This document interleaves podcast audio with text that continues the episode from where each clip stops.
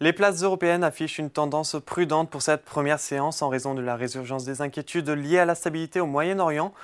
Provoquée par l'attaque du Hamas contre l'Israël, ces tensions géopolitiques stimulent les valeurs refuges et on le voit avec le dollar et l'or qui progressent, tout comme le prix du Brent qui prend 4,22% en raison des préoccupations liées à l'approvisionnement.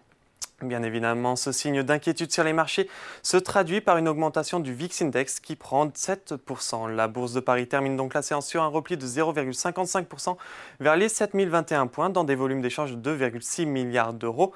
À la clôture, on continue sur l'indice phare. Les valeurs du secteur de la défense et les pétrolières étaient recherchées aujourd'hui. Total Energy et Safran sont en territoire positif et on retrouve Thales en première position avec une hausse de 4,69%. En revanche, Worldline et Lanterne Rouge avec une baisse de 4,22%. Le secteur du luxe est pénalisé aujourd'hui. LVMH et L'Oréal cèdent respectivement 2,60 et 1,81%. Sur le SBF 120, Orpea prend les devants avec une hausse de 5,82%, suivie de CGG, Valourec et Dassault Aviation qui progressent de 4,38%.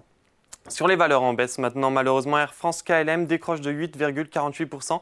Le secteur aérien est logiquement sous pression après les annulations de vols et la hausse du pétrole. Par ailleurs, on retrouve en territoire négatif Eutelsat Communication et Plastic Omnium. Et enfin, pour terminer, à la clôture parisienne, Wall Street était en repli. Le Nasdaq cédait 0,73% et le Dow Jones 0,14%. À noter que jeudi seront publiés les chiffres de l'inflation aux États-Unis pour le mois dernier. Puis vendredi marquera le début de la publication des résultats trimestriels des entreprises américaines, notamment avec JP Morgan, BlackRock et Citigroup. Voilà, c'est tout pour ce soir, mais n'oubliez pas, toute l'actualité économique et financière est sur Boursorama.